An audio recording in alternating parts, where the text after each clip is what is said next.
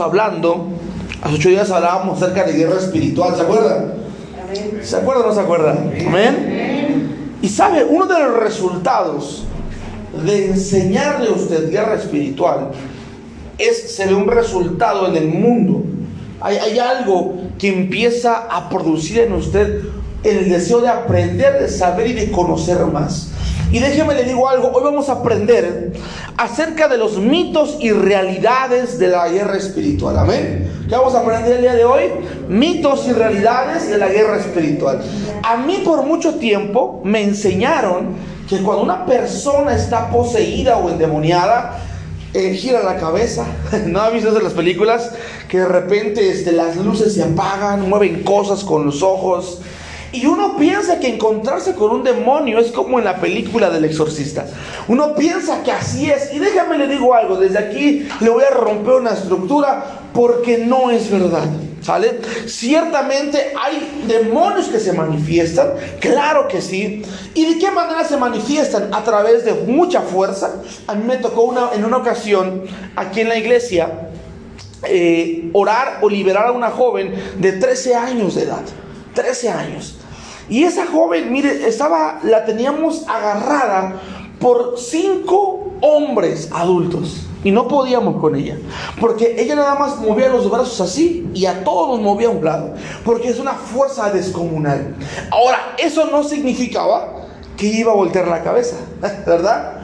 Sino que el, el, espíritu que había en ella se manifestaba de una manera, de una fuerza excesiva. Ahora, hay cosas que son reales y hay cosas que son mentiras, ¿ok? Pero hoy le voy a enseñar algo muy, muy, muy este, esencial que todos tenemos que saber, que muchas veces desconocemos del enemigo y desconocemos también de Dios. Y escuche esto, anote ahí en su cuaderno Efesios 6, 12. Esa va a ser nuestra cita base para esta tarde, esta mañana. Efesios 6, 12. Y escuche lo que dice la palabra aquí en Efesios 6, 12. Dice, porque no tenemos lucha contra, que dice, sangre y carne, sino contra principados, contra potestades, contra los gobernadores de las tinieblas de este siglo, contra huestes espirituales de maldad de las regiones, que dice, celestes. Entonces quiero que desde aquí vaya usted poniendo mucha atención en esto. La verdad acerca del padre de mentira. Usted tiene que aprender algo que es una verdad, que es que Satanás es padre de qué? De mentira. Y desde ahí vamos a aprender esto. Muchas cosas se han escrito acerca de guerra espiritual. ¿Alguna vez han leído libros de guerra espiritual alguna vez? Déjeme le digo, yo tengo muchos libros de tomos ahí y seis pasos para sacar un demonio y, y, cosas así. Hay muchos libros de esto. Pero usted tiene que aprender una cosa en específica y es que el diablo es mentiroso. Amén. ¿El que es? Mentiroso. Escuche esto. Muchos nos pintan al diablo como... ¿Cómo nos pintan al diablo? Que es que rojo, ¿verdad? ¿Qué más? Con cola, con cuernos, con bigote, y con patas de gallo, con patas de cabra. Y nos lo pintan de una manera tan horrorosa que no queremos saber nada de él. Y ese es un mito, porque él no es así. Él es hermoso. Él es, dice la palabra, que es como un ángel. Simplemente que la, mercadotecnia, ¿verdad? Nos ha hecho pensar que el diablo es algo horrible, algo feo. Es más, el apóstol Pablo escribió lo siguiente, en una carta a los Corintios, él dijo, eh, porque el mismo Satanás se disfraza como un ángel? De luz. Entonces el diablo puede estar sentado Debe decir un lado de usted, pero no es cierto. El diablo puede estar sentado en una iglesia, puede estar predicando, puede estar enseñando, y usted ni siquiera se da cuenta, porque él está disfrazado como un ángel de luz. Amén. Pues mire esto. Vamos a ver algunas de esas características, vamos a ver algunas de ellas para que sepamos cómo permanecer en victoria. Amén. Número uno, escuche esto. Primero que todo, tiene que saber que hay un diablo, ¿sale? Usted no lo puede ignorar, no puede ignorar que el enemigo existe, existe y es real. Y déjame le digo una cosa, hay cristianos que piensan que el diablo no existe, piensan que solamente es poesía literaria bíblica, piensan que solamente es algo para espantar a, a los cristianos. Es más, eh, en YouTube hay un video eh, muy, muy famoso con miles y millones de reproducciones de un hombre que explica, dice, en el título dice la realidad del infierno. Y intenta explicar que el infierno no es como nos lo han enseñado, que el infierno no existe, que el infierno es solamente una forma de interpretar algo. Y, me, espanta esto porque mucha gente lo cree. Y muchos cristianos viven creyendo que no existe el infierno, que no existe el diablo, y viven una vida desenfrenada pensando que nunca van a pagar por las consecuencias que un día hicieron. ¿Sale? Entonces desde aquí tenemos que entender eso. La primera realidad es que sí existe un enemigo, sí existe un diablo, pero está derrotado y está vencido. Eso es lo primero que tenemos que entender. Ahora, mire esto, hay otro extremo. Hay un extremo que dice no hay diablo, no hay infierno, pero hay otro extremo que dice, uy, el diablo existe. ¿Lo has conocido? Y tiene poder, te dice. No se metan en esas ondas, hermano, porque el diablo tiene poder. Es gente que siempre está eh, achacándole todo lo malo que le pasa al diablo. ¿Y qué le pasó? Eh, me corrió en el trabajo. Seguramente es el diablo, ¿verdad? ¿Y qué le, por qué se enfermó? Es que el diablo la trae contra mí. Es gente que solamente piensa que el diablo se está enfocando en ellos. Y no es así. Ese es un extremo muy, muy, pero del otro lado, ¿sale? Y es muy común eh, eh, ver ese tipo de hermanitos, ¿no? Que de repente usted se le encuentra y cómo está atribulado, Barzo, atribulado, con muchos problemas. ¿Por qué tiene pasando problemas? Es que el diablo está detrás de mí. Y déjeme le digo una cosa. Eh, permítame decir una verdad. El diablo no tiene los mismos atributos que Dios. ¿Sale? Eso tiene que anotarlo. El diablo no tiene los mismos ¿qué? Atributos de Dios. Dios es omnipresente, omnisciente, amén. Él es todopoderoso, todo lo sabe, está en todo lugar. Y quiero que aprendamos esto. La primera verdad que usted tiene que aprender es que el diablo, escuche, no tiene los mismos atributos que Dios. Escuche, Dios es omnisciente, o sea que todo lo sabe. ¿Quién lo sabe todo? Dios. Dios sabe todas las cosas, el diablo no. Es más, déjame te digo una cosa, él ni siquiera sabe o no sabía que Jesús le iba a ganar en la cruz. El diablo, escuche esto, el diablo maquinó para que Jesús fuera a la cruz. Porque él no sabía, no conocía los pensamientos de Dios. Es más, el diablo ni siquiera conoce tus pensamientos. Él no puede leer tu mente. Eso quiero que quede, quede, claro. Hay cristianos que dicen, no, es que el diablo me leyó los pensamientos. No es cierto. El diablo no te puede leer la mente. Entonces, miren, miren lo que les voy a decir aquí. El, el, diablo ni siquiera sabía que Jesús ganaría o tendría la victoria a través de la cruz. De hecho, él maquinó para poner a Jesús en la cruz. Porque si él hubiera sabido, escuchen esto, si el diablo hubiera sabido que Jesús iba a ganar en la cruz, ¿ustedes creen que lo hubiera llevado allá? Claro que no. Por eso es que la palabra dice en 1 Corintios 2.8, dice, al que ninguno de los príncipes de ese siglo conoció, porque si lo hubieran conocido, nunca le habrían crucificado al Señor de gloria. Entonces mire esto, Satanás no sabía los planes de Jesús. Jesús sabía los planes. Es más, sus discípulos sabían los planes. ¿Qué les digo Jesús muchas veces? Voy a tener que, que morir en las manos de los gentiles. Y él ya dijo, sí, vas a morir en mis manos. Te voy a llevar esa cruz para que te crucifiquen. Escuche, el diablo pensó que en la cruz iba a derrotar a Jesús, pero estaba equivocado, porque en la cruz ganó la victoria del Señor ahí. Amén. Entonces, mire eso, qué interesante. Entonces, mire, aquí está la primera verdad. Anota aquí. Esa es la primera verdad. El enemigo no lo sabe todo. Anótelo. El enemigo no lo sabe qué? Todo.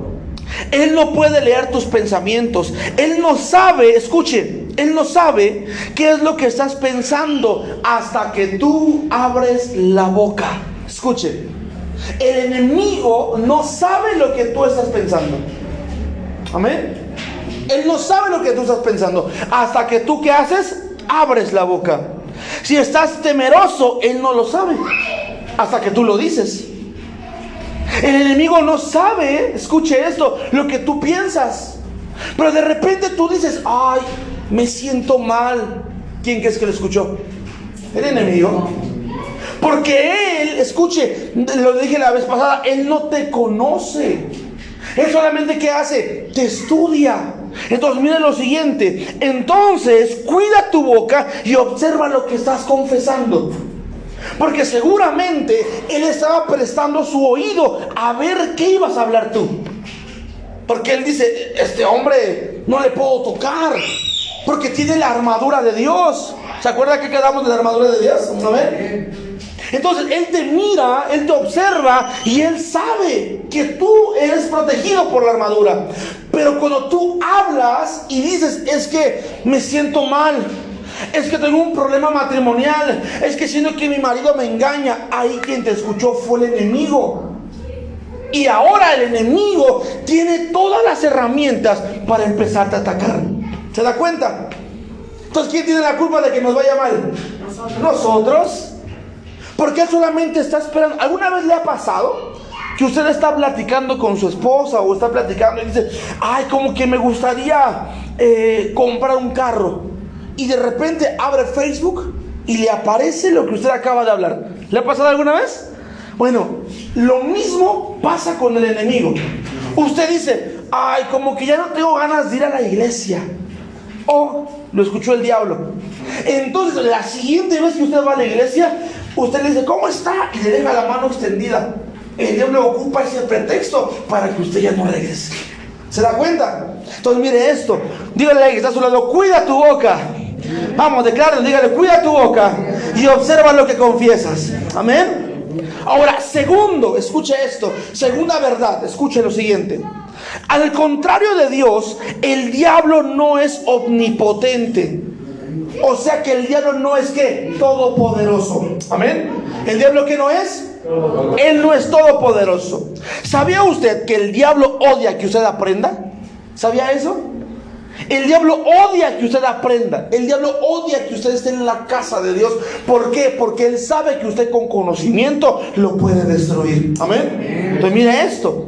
Y él hará hasta lo imposible para que usted se distraiga.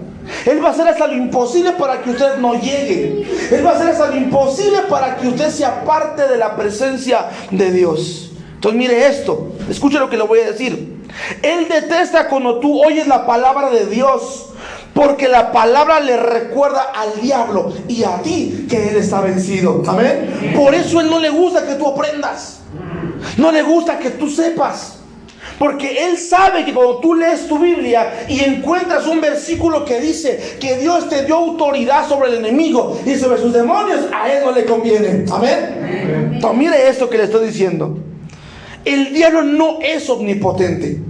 El diablo no es todopoderoso. Él no puede hacer lo que Él quiera. Eso tiene usted que aprenderlo. Hay gente por ahí que dice, no, es que el diablo hace de las suyas. Mentira. Él no puede hacer todas las cosas. Miren lo que dice Primera de Pedro 5.8. Anótelo ahí, Primera de Pedro 5.8. Primera de Pedro 5.8 dice, ser sobrios y velad, porque vuestro adversario, el diablo, ¿quién es nuestro adversario? El diablo dice, anda o está como león rugiente buscando a quien devorar. ¿Qué está haciendo el diablo? ¿Está qué? Buscando. Observe que dice buscando a quien devorar. Eso nos dice que él no puede devorar a quien él quiera simplemente. Amén. Él no puede devorar a quien él quiera, porque él no es todopoderoso. Amén. El diablo no cree que anda, me como a este, me como a... No puede. Es más, si Él fuera todopoderoso, Él hubiera impedido que usted aceptara a Cristo. ¿Se da cuenta? Pero Él no lo pudo hacer. ¿Por qué? Porque no es que todopoderoso. Amén. Entonces mire, mire esto. La Biblia llama al diablo, llama al enemigo el mentiroso. La Biblia lo llama también mentiroso. En Juan 8:44, busque esto. Juan 8:44 dice lo siguiente. Vosotros sois de vuestro padre el diablo y los deseos de vuestro padre queréis hacer. Él ha sido homicida desde el principio y no, escuche, y no ha permanecido en la verdad, porque no hay verdad en él.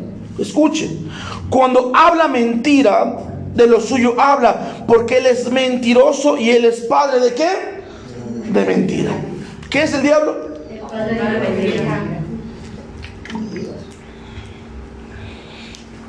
Él es padre de mentira. Él es mentiroso. Ahora, usted tiene que aprender esto. En la guerra espiritual, el diablo le va a hacer pensar a usted que usted está derrotado. ¿Qué va a hacer él? ¿Va a hacerle pensar a usted que está qué? Pregunta, ¿usted le va a creer? No. ¿Por qué no? Porque él es qué? Él es mentiroso. Él es padre de mentira. Entonces, mire eso. Piense acerca de esto un momento conmigo. ¿Por qué el diablo necesita mentir? ¿Por qué el diablo necesita mentir? Pues escuche esto, si él fuera todopoderoso, no tendría por qué mentir. Pero él miente, escuche, porque esa es su única arma que él tiene. Amén. Escuche esto, las personas mienten cuando no tienen poder para hacer que las cosas sucedan. Escuche, las personas mienten cuando no tienen poder para que las cosas ¿qué? sucedan. ¿Alguna vez le ha pasado que le deben dinero? Y usted va y cobra. Oye, es que necesito el dinero que te presté hace un año. Ay, ¿qué crees? Y es quincena. ¿Qué crees que no puedo porque estoy pagando esto, mi deuda, el banco aquí y allá? Y entonces usted ¿qué dice, bueno, pues te doy chance. Y cuando el amigo cierra la puerta, ya, qué bueno, y le quería yo pagar, porque está qué? Mintiendo. Miente para no pagar. Ahora, escuche esto que le voy a decir, escuche esto. Las personas o la gente da una impresión de ellos que tienen poder para manipular porque no tienen la verdad en ellos. Amén. Entonces mire esto, Cristo ha derrotado al diablo y él lo ha desarmado. Amén. Entonces usted tiene que entender esta verdad. El enemigo está derrotado, desarmado y destruido. Amén. Esa es una verdad. Y no solamente él, sino que todos los principados lo saben. Mire esto, Colosenses 2.15, escuche lo que dice. Colosenses 2.15. Y despojando los principados y las potestades, los exhibió, que dice, públicamente, triunfando sobre ellos en la cruz. Entonces, ¿eso qué significa? Escuche esto. ¿Qué significa esto? Que Satanás y sus demonios saben que están destruidos, están destornados y sobre todo que los exhibió donde? En la cruz del Calvario. Amén. Entonces mire esto, repítalo conmigo. El único poder o arma que tiene contra ti son sus mentiras. Entonces cada vez que usted le cree al diablo, le está creyendo que sus mentiras. Mire qué interesante es esto. Dígale al que está a su lado, no creas en las mentiras del diablo. Ni en la suegra. Ah, no es cierto. no crea las mentiras del diablo. Escuche lo que le digo. usted, si usted empieza a creer las mentiras que le enseñan las películas, usted nunca va a querer pelear en guerra espiritual. Y es que pasó, vi la del conjuro. Y ahí se ve bien feo cómo gira la silla de cabeza y no se cae. No, yo no quiero meterme en esas ondas. Es que eso es lo que el enemigo te quiere hacer creer. Como, como cuando grita la, casa tiembla, ¿se da cuenta? Ay, no, y tengo mi carita de cartón, pasó. Se va a caer todo. Es que esa es una mentira que el diablo quiere que tú creas. Usted piensa en esto. ¿De qué películas hay más? ¿De terror o cristianas? ¿Por qué cree? Porque el enemigo le quiere hacer creer que él tiene poder. Y le pasa en la pantalla ahí cómo el exorcista gira la cabeza. Y cómo mueve las cosas y cómo se levanta la cama. Y uno dice, no hombre, yo estoy todo chirguillo y todo flaco. ¿Qué voy a hacer?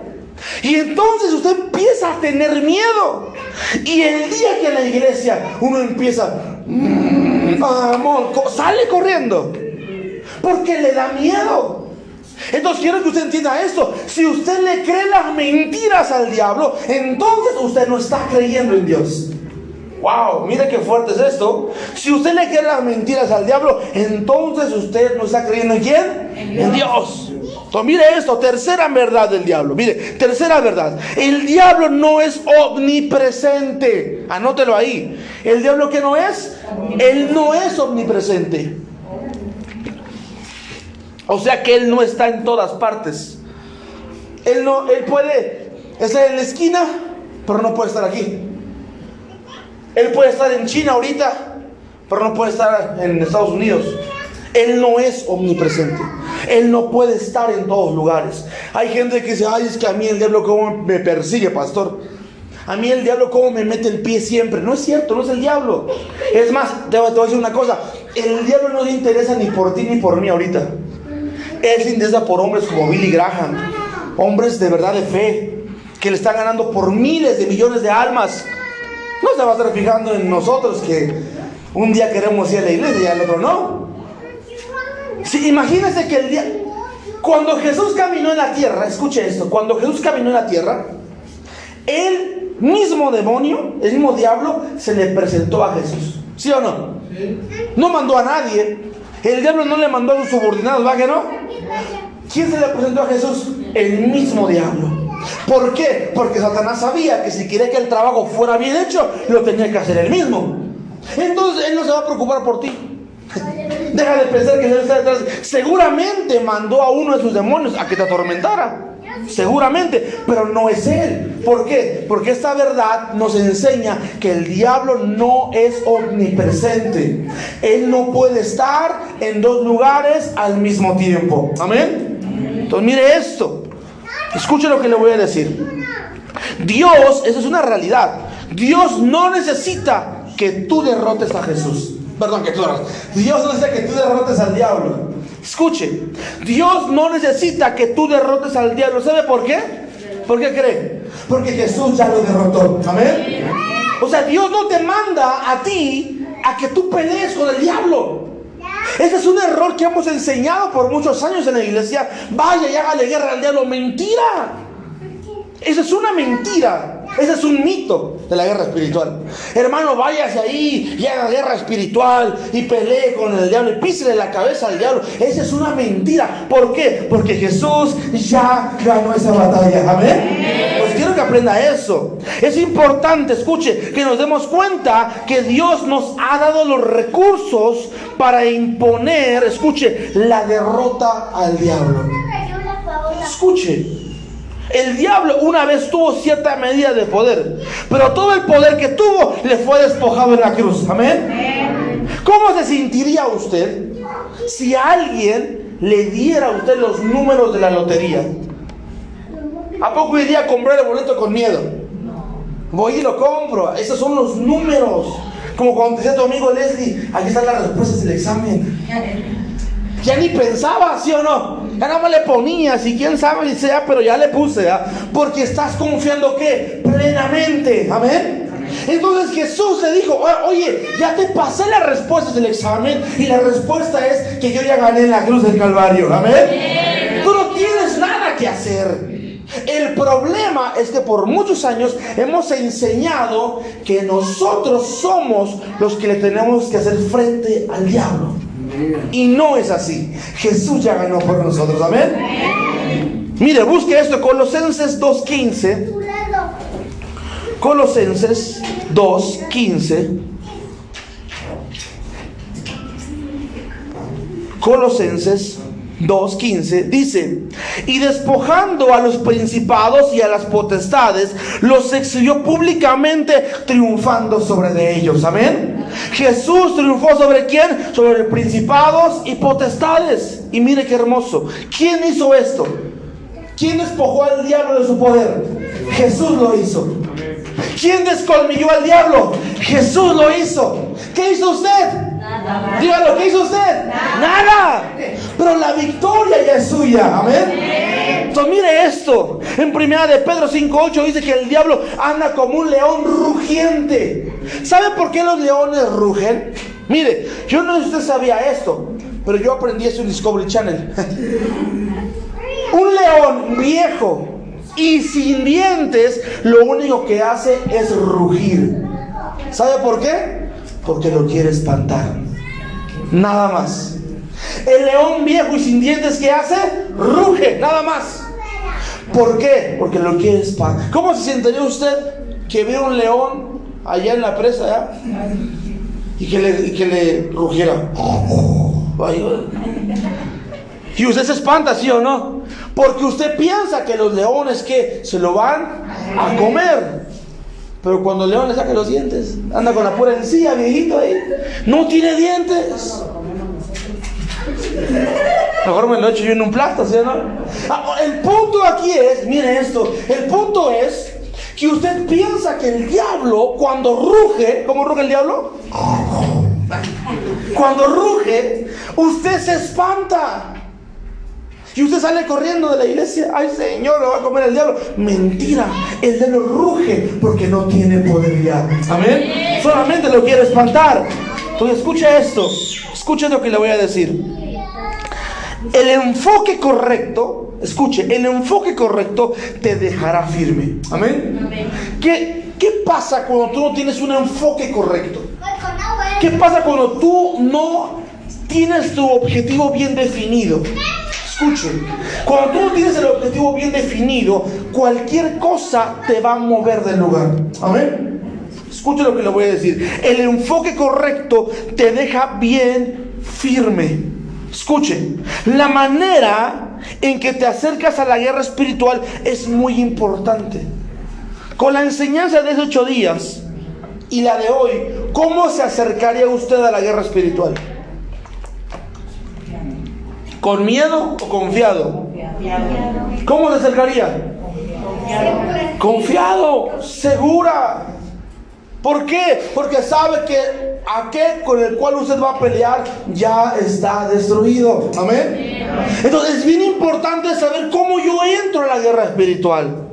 Porque si yo entro con miedo, con inseguridades, si yo entro temeroso, el diablo va a oler. ¿Qué hacen los animales cuando tienen miedo? Te huelen. Aquí enfrente había un perro que cuando la señora abría, había un montón de niños aquí. Pero cuando la señora abría salía el perro corriendo. Y yo era el único que corría. Hay alguien que le mordía las nalgas. A mí. El perro agarraba y ah, me mordía. Y yo, ah, Dios mío. ¿Por qué? Porque el diablo huele qué? Tu miedo. Entonces, cuando él huele tu miedo, lo primero que él identifica es que no sabe en dónde tú estás parado. Estás perdido, no tienes enfoque, no tienes brújula. Alguien enfocado sabe que Cristo ya ganó la batalla por él. Amén. Pero alguien que no está enfocado, si ahorita me pongo los guantes y me voy a dar guerra al diablo, mentira. No le vas a ganar tú. Escuche esto. Escuche lo que le voy a decir. Así que tu enfoque, escuche esto, tu enfoque debe estar en pie, en victoria en Cristo Jesús, porque Él ya ganó por ti. Amén. Tu enfoque, ¿cuál tiene que ser? Que Cristo que ya ganó por mí. Ya ganó la batalla por mí. Y si mi hijo se, se endemonia, si mi hijo se pone mal, Tienes que, ahorita voy para allá, tienes que pelear, escuche, desde la victoria. No por la victoria, desde la victoria. Amén. Amén. Hermano, ¿qué no es pelear? No es resistir, como dice la Biblia. Ahora, vamos para allá ahorita, vamos para allá. No se me adelante. Vamos a ver esto. Hay algunos cristianos, escuche, que están tratando de derrotar al diablo. Ellos piensan para ellos mismos. Bueno, Dios me ha dado la autoridad para pelear con el diablo. Yo le voy a ganar al enemigo. Y déjame le digo una cosa, pensar de esta forma es pensar orgullosamente. Y le voy a decir por qué. Porque Dios no necesita que tú derrotes al diablo porque Jesús ya lo derrotó. Amén. Él ya lo derrotó. Entonces mira, ¿qué pasa esto? Mire, mire lo que le voy a decir. Tu parte simplemente es creerle a Dios y estar firme en la victoria. Amén. Tú no tienes por qué pelear. Tu trabajo, tu único trabajo es pararte firme y no moverte. Aunque veas que el, día, el león se te acerca y te ruge, no te muevas.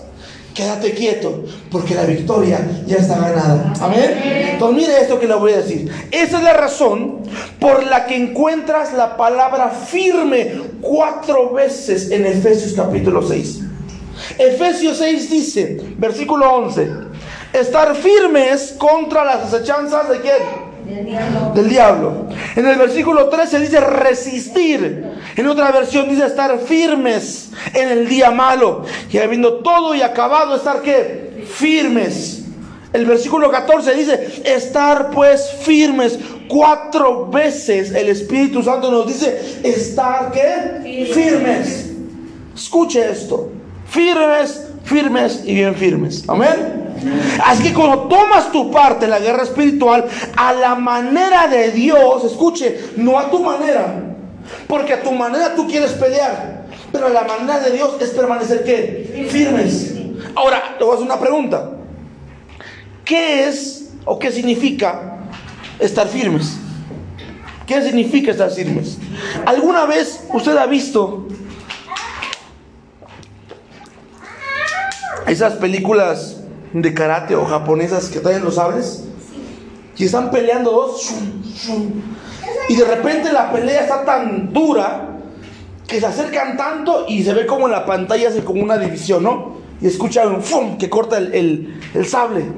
Y están los dos, en dos, los dos peleando con la espada atravesada. Y en ese momento no sabes quién, a quién le clavaron el cuchillo. No sabes. Y de repente ves como el, el malo sonríe. Y por tu mente por un momento piensas que ya perdió el otro. ¿Cómo que perdió? Y de repente ves cómo le sale sangre al malo de la boca. Y cae desplomado. Y uno dice, ay, no ganó, entonces no perdió el otro. Ganó. Bueno, el estar firmes es exactamente eso. Usted está parado. Y aunque el enemigo intente hacer y deshacer, usted tiene que permanecer ¿qué? firmes. Escuche lo que le voy a decir. La táctica, escuche, la táctica número uno del diablo es hacerte pensar que tú no tienes lo que ya te pertenece. Escuche, la táctica número uno del diablo, ¿cuál es? Hacerte pensar que tú no tienes lo que tú ya tienes por herencia, lo que a ti te pertenece. Entonces, mire, por un momento, usted piensa que el malo ganó, ¿verdad? Pero bueno, eso no, eso no, no, pasa. Porque al final el malo cae. El victorioso, ¿cómo quedó? Firmes. Quedó en pie. Ahora mire esto que le voy a decir. El punto es que permanezcamos en pie. El último que permanece en pie es el vencedor. ¿Ya acaban de ver la serie? Se le gana serie. En la serie, una serie que, estamos, que estoy bueno, ya la terminé de ver. El último que queda de pie gana. ¿Qué pasaba en el Coliseo cuando peleaban ahí? El último que quedaba de pie, ¿qué hacía? Ganaba. En la guerra espiritual es lo mismo. Si usted a la hora de pelear, en vez de quedar firme, se echa a correr, ahí ya perdió. ¿Sale? Tenemos que permanecer como firmes. Que si me diagnosticaron un cáncer, ¿qué tengo que hacer? Permanecer firme. Que si me diagnosticaron COVID, ¿qué tengo que hacer? Estar firme. Porque si yo le creo la mentira al diablo, yo ya perdí. Entonces mire lo que le voy a enseñar ahora. Dios quiere que tú permanezcas en pie. Él mencionó la palabra firme cuatro veces en Efesios 6, 11 al 14. Ahora, escuche esto. Estar firme significa que no tienes que pelear. ¿Qué significa estar firme? Que no tengo que pelear. ¿Por qué no, pastor, si me gustan los golpes? Porque Jesús ya ganó por ti. Amén. Amén. Entonces mira esto, estar firme significa que no tienes que pelear. Así que no pelees, sino estate que firme. Ahora vamos a ver lo siguiente. Estar firme significa que ya has ganado. Amén. ¿Qué significa estar firme? ya, ya ganaste. Ya ganaste ese peleo legal. Ya ganaste por esa enfermedad. Ya ganaste en ese trabajo. Ya ganaste esa, esa escuela. Ya la ganaste. Permanece firme. Créele a Dios. ¿Sí me están dando a entender o no? Entonces mire esto, la victoria, dígale conmigo, la victoria ya es mía. Amén. ¿Quién te dio la victoria? Jesús no la dio. Él ya te dio la victoria. Ahora vamos a ver esto. El diablo es, él, a él le gusta alardear. A él le gusta. ¿Alguna vez ha alardeado usted con alguien? Cuando se pelea con alguien. ¿Pero por qué? Vale, me vale. Y empieza usted a alardear y a, discutir y a pelear y, y, a ver, aquí yo mando, ¿verdad? Está alardeando ahí. Ahora, vea esto. En la Biblia dice en Efesios 1.3 que ya tenemos todas las cosas en Cristo. Amén. ¿Qué tenemos en Cristo? Todas las cosas. Dice la palabra, bendito sea el Dios y Padre de nuestro Señor Jesucristo, que nos bendijo con toda bendición espiritual en los lugares celestiales en Cristo. Así, escuche esto, usted ya tiene que todas las bendiciones que ganadas. Todas son suyas. Ahora mire esto. Así que la táctica número, número uno del diablo es hacerte creer que no tienes las cosas que ya son tuyas. Miren lo que le estoy enseñando.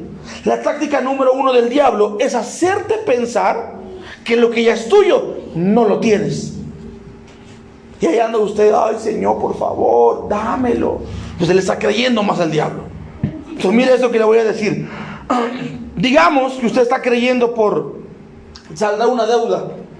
Digamos que usted está trabajando para pagar su casa, su carro. Y llega a fin de mes y no le alcanza el dinero. No le alcanza para pagar el gas, la renta, el carro, la escuela. ni para un gusto tiene usted. Y usted dice, ay, usted piensa y lo declara, no tengo. Y viene el diablo a tu mente y te dice exactamente, no tienes nada. ¿Dónde está tu Dios? ¿Dónde está Él? Entonces mire esto, el diablo así opera. Y es que esa escuela ya es tuya. No, ya reprobaste una vez.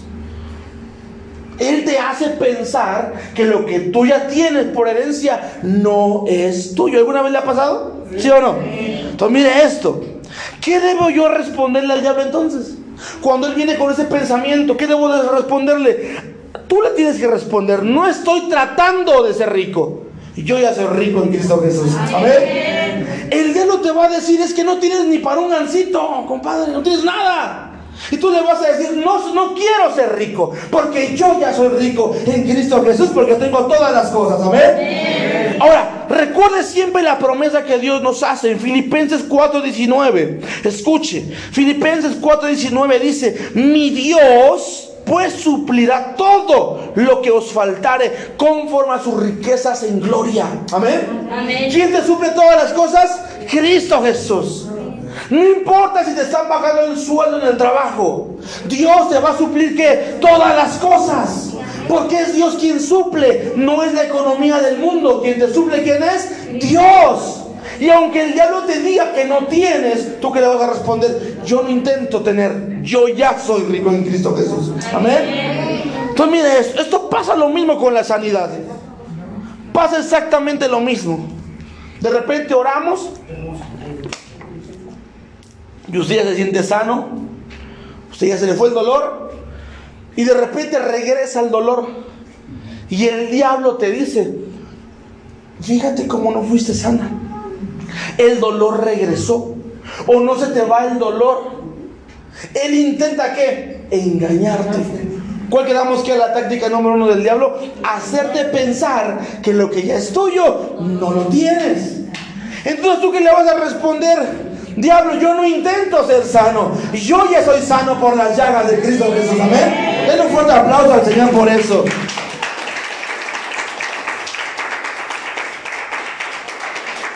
Cada vez que usted sienta algo así, que oremos por usted y que usted de repente sienta el dolor de nuevo, usted le tiene que decir, yo no intento ser sano, yo ya soy sano en Cristo Jesús, porque la sanidad ya nos pertenece por herencia. Amén. Entonces mire eso, no pelees la victoria. Escuche lo que le voy a enseñar. No pelees la victoria, no luches por la victoria, pelea desde la victoria. Amén.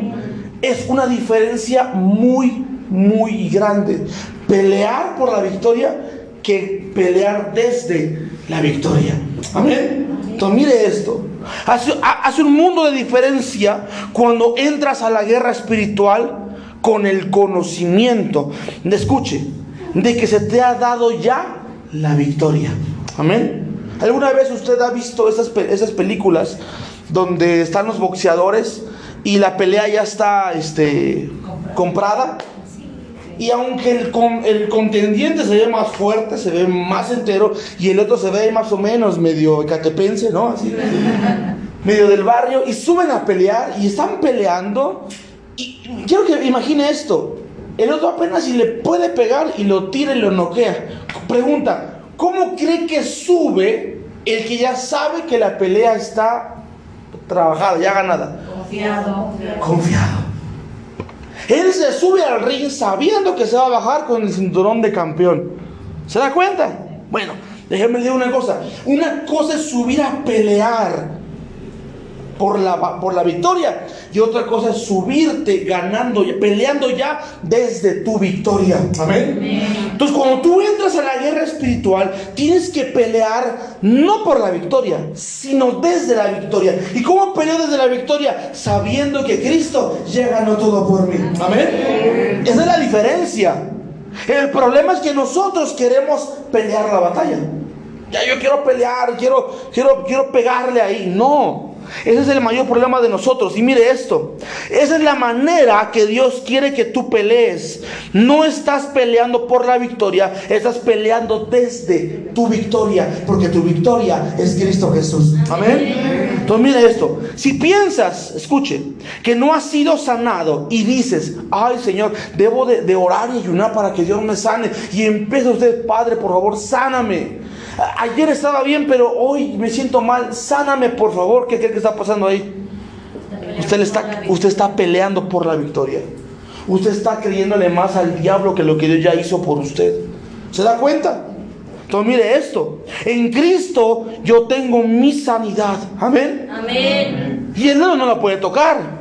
Pero Él va a alardear. Él te va a decir, pues no que te oraron por ti. Y mira cómo te sientes mal. Y mira tu familia. Y mira tu trabajo. Él alardea. Y si Él alardea, pues también usted alardea con Él. Y dígale, yo ya no quiero ser, yo no peleo por mi sanidad. Yo ya soy sano en Cristo Jesús. Amén. Yo no peleo por mis hijos. Mis hijos ya son de Cristo. Amén. Esa es la gran diferencia que tenemos que hacer.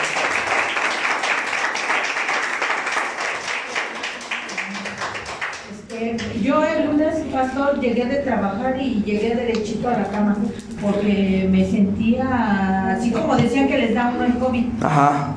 Y yo la verdad sí me acosté, ya no les quise hacer caso a nadie. Y a medianoche dije, no, yo soy sana, en nombre sea de Dios. Y sí, como está diciendo usted ahorita, y yo dije, no, en nombre del Señor yo soy sana porque Él se llevó mi enfermedad y Él ganó. Amén. Y ya, se le quitó el dolor. Así es. Entonces quiero que mire esto. Cuando usted le ruega a Dios, le ruega a Dios, por favor, sáname, por favor, rescátalo, por favor, libéralo, por favor, haz esto. Usted está cayendo, escuche, de la posición alta que Dios ya lo puso. Pregúnteme por qué. ¿Por qué? Pregúnteme por qué. ¿Por qué? Porque tú estás peleando por la victoria. Escuche, cuando usted le ruega algo a Dios, usted está peleando por la victoria que ya es suya. ¿Se da cuenta de la diferencia? Por eso cuando de repente si alguien se demonia o si tengo un problema o una aflicción, yo no voy a pedirle a Dios que lo haga, Él ya lo hizo. Amén. Mire, la mayoría de la gente no, no, lo supo y no porque no quisiera yo contarlo, sino porque son, ahí son donde uno aprende a pelear sus batallas. Mi, mi hijo, después de que salió del hospital, casi la semana regresó al hospital de nuevo porque se puso mal. Y por mi mente pasaron muchas cosas, muchas cosas. Dije, Dios mío, algo, algo no sabía, algo pasó. Y algo en mí, me, me, cómo es el diablo. Primero me mostró como, como un ataúd chiquito así. Y ese cómo es el enemigo. Se le aparece la imagen ahí y escuchas cosas. Entonces el error más grave es empezar a qué? A pelear la batalla. Señor, por favor, y, yo declaro, no, ahí tú estás cayendo de tu lugar de posición. ¿Qué fue lo que dice? Señor, te doy gracias porque tú ya lo sanaste. Gracias porque Él regresa conmigo. Gracias porque Él es sano. Amén. ¿Se da cuenta la diferencia? Por eso yo siempre le he enseñado, no pida agradezca por lo que ya tiene por fe. Amén. Agradezca. Entonces mire esto. Tú estás peleando por la victoria en lugar de estar peleando desde la victoria. Satanás te va a hacer pensar que te vas a morir. Ya te dio COVID, te vas a morir. Ya no le tienes sabor a las cosas. Ya te duele la cabeza, ya te dio fiebre. Y empieza tu mente a pensar, me voy a morir. Y usted empieza, ay Señor, por favor, sáname. Me imagino a Dios viéndote. Bueno, ¿qué tú no entiendes? Que ya me llevé yo tus, tus enfermedades, tus dolencias, ya me las llevé en la cruz del Calvario. Amén. Entonces usted no pelee por la batalla, pelee desde su posición de victoria. Amén. ¿Está aprendiendo? Pues mire, hay una gran diferencia entre estas dos. Y yo quiero que usted aprenda esto. Cuando usted aprende cómo trabaja su enemigo, usted sabe cómo derrotarlo. Amén. Toda la vida nos la hacemos pasando o no la, o no la habíamos pasado pidiéndole cosas a Dios. Y por favor te pido que me sanes. Y por favor te pido por mi esposo, te pido por mis hijos. Y te ruego, Señor, que, que pueda yo entrar a ese trabajo.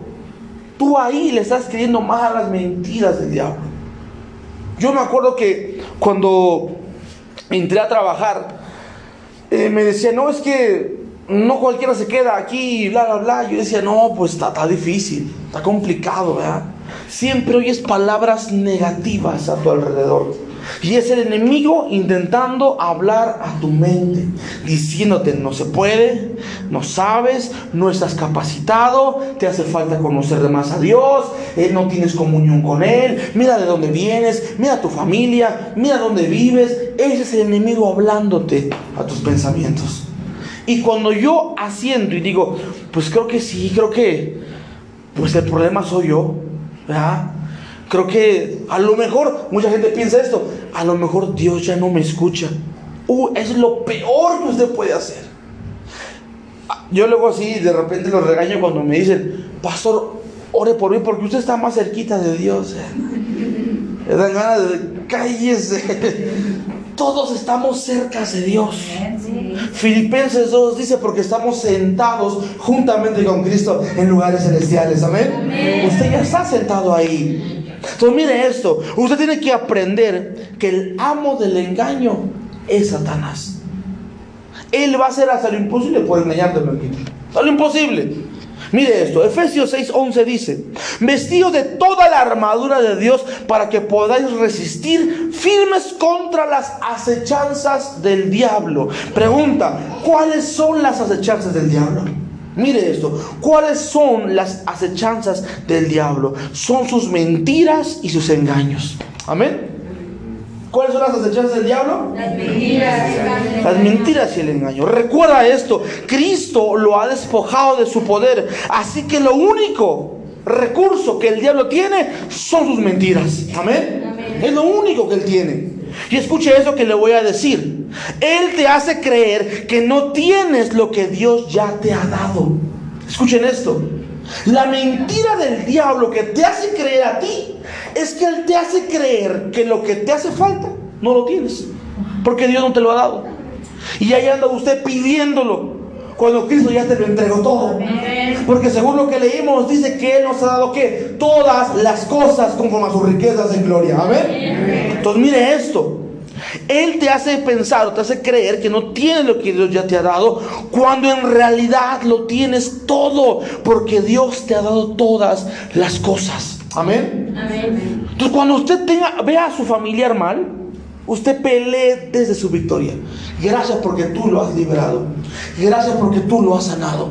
Gracias porque tú lo has restaurado. Y el enemigo te va a decir, no, estoy mal, estoy mal, estoy mal. Mentira, porque Cristo ya lo liberó en la cruz del Calvario. Amén. Entonces mire esto. Dios le dio todas las cosas a Adán y a Eva. Mire qué revelación tan grande le voy a dar aquí. Dios le dio a Adán y Eva qué? Todas las cosas. Todas. Y dice la escritura, escuche esto, que un día la serpiente se le apareció a Eva. Y le dijo, ¿por qué no? Ven Eva, ven conmigo, vente, vamos a dar una vuelta. Y ahí iba Eva caminando con la serpiente. Hasta que llegó a esos dos árboles que había ahí. Y le dijo, mira ese árbol. Come de ese árbol. Y Eva, ¿qué le contestó? No, porque Dios ha dicho que no comamos de ese árbol. Mire, mire esto. Eva tenía todo, ¿sí o no? Sí. Claro. Pero el diablo le hizo pensar que no tenía todo, que le hacía falta ese arbolito que estaba ahí. ¿Se da cuenta? A veces tú tienes todo, pero no te das cuenta de que lo tienes. Y el diablo te hace pensar que te hace falta algo. ¿Usted tiene su esposa, sí o no? Y es hermosa, sí o no? ¿Tiene su marido, sí o no? ¿Es guapo, sí o no? Eh, pues más o menos. Claro que es guapo, claro que es hermosa, pero de repente, mire, mire cómo es el diablo, te hace pensar que, lo que con lo que duermes no es lo que tú mereces. Y el diablo ocupa a una amiguita o un amiguito para decirte, manita, ¿ya viste el muchacho de allá te está echando ojitos. ¿ah? Y usted voltea a ver al muchacho y dice, no hombre, cambio a ese de 50 por 2 de 25, ¿ah? Y lo empieza a virar y entonces el diablo te hace pensar que a ti te hace falta algo. Y de repente por ahí te mandan tu número de WhatsApp y ya tienes el número de esa persona. Y aunque usted tenga familia, hijos, una familia bonita, el diablo te hizo pensar que te hacía falta algo. ¿Se da cuenta? ¿Quién aquí se ha quedado sin comer en la pandemia? Creo que todos hemos comido algo, pero hemos comido. Amén. Y de repente el diablo te dice, hay una buena oferta para trabajar en domingo. Entonces el diablo te hace pensar que te hace falta un extra por ahí. ¿Se da cuenta? Y pierdes las bendiciones que Dios te ha dado. Entonces, miren, ¿cuál es el trabajo del enemigo? Él te hace pensar que no tienes todo aquello que Cristo ya te ha entregado a ti. Amén. Entonces, miren lo que le voy a decir. Dígalo conmigo. No le compres las mentiras al diablo. Amén. ¿Qué es lo que no hay que hacer? No compre las mentiras al diablo, porque él es especial, él es un buen vendedor, él es como los de Herbalife, como los de Yagar. No, él es buenísimo en las ventas. Él te hace pensar que te hace falta algo. Por mínimo que te... ¿Alguna vez has ido al cine? A mí como me choca cuando voy a comprar, escuche, y le digo unas palomitas grandes, esto, esto y esto. Y me choca y me diga, por cinco pesos más la podemos agrandar. Mentira, no la agrandas. Me das lo mismo. ¿verdad? Pero ellos son buenísimos para que tú digas, pues son cinco pesos, ¿verdad? Damos, agrándamelos. Y no te dan nada, pero todo según lo agrandaron. Pero así es el diablo, te hace pensar que te hacen falta esos cinco pesitos más. Amén. Entonces mire esto, le voy a leer una, una historia y quiero que ponga mucha atención. Una noche, un tipo se apareció en un pequeño pueblo, por no decir Ecatepec. Caminó directo al jefe del pueblo y declaró, mire, ese hombre llegó al pueblito, y se fue con el jefe del pueblo y le dijo lo siguiente, tengo una piedra mágica, la cual puede hacer cualquier cosa perfecta. Escuche, por ejemplo, le dijo, si pones esta piedra en tu comida, sabrá deliciosa. El jefe estaba muy emocionado y le dijo, ¿de verdad? ¿De verdad queda riquísima la comida con esa piedra? Le preguntó, seguro, le dijo este amigo buen hombre, seguro que sí. Señor, ¿puedo tener esa piedra? preguntó el jefe. Te diré lo que voy a hacer, dijo el hombre. Normalmente no permito que las personas usen mi piedra, pero haré una excepción contigo. Pero debes prometerme que seguirás las instrucciones, le dijo él. El jefe estuvo de acuerdo con eso. Así que el hombre le dijo al jefe que preparara ciertos ingredientes. Entonces él dijo, toma una gallina, toma aquel conejo, mézclalos con papas, zanahorias y cebollas. Añade esas especies y aquellas hierbas y lanza mi piedra en el caldero. Finalmente, muévelo sobre un puño de fuego por una hora. Cuando la comida estuvo lista, el jefe la probó. Dios mío, está delicioso, dijo el jefe de la familia. Y todos los del pueblo pasaron a probar la comida. Invitaron al hombre de la piedra también a comer. Todos comieron de la misma comida hasta que quedaron satisfechos. Cuando hubieron terminado, el jefe le dijo al hombre, disculpe señor, ¿podría pedirle un favor? Le dijo, sí, ¿puedo quedarme con la piedra? Escuchen, cuando, eh, con el debido respeto, replicó el hombre, ¿no ha sido suficiente con que yo le haya dejado usar mi piedra en su comida?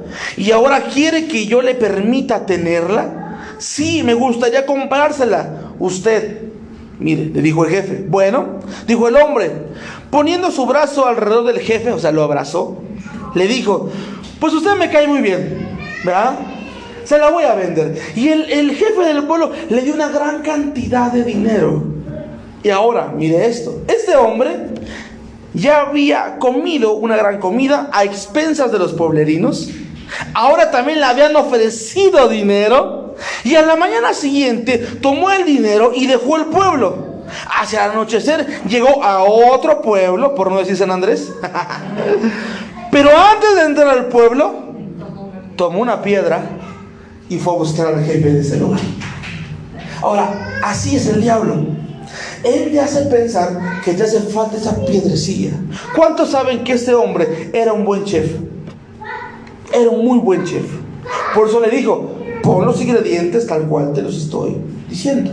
Amén. El diablo te hace pensar que te hace falta algo. El diablo te hace pensar que te hace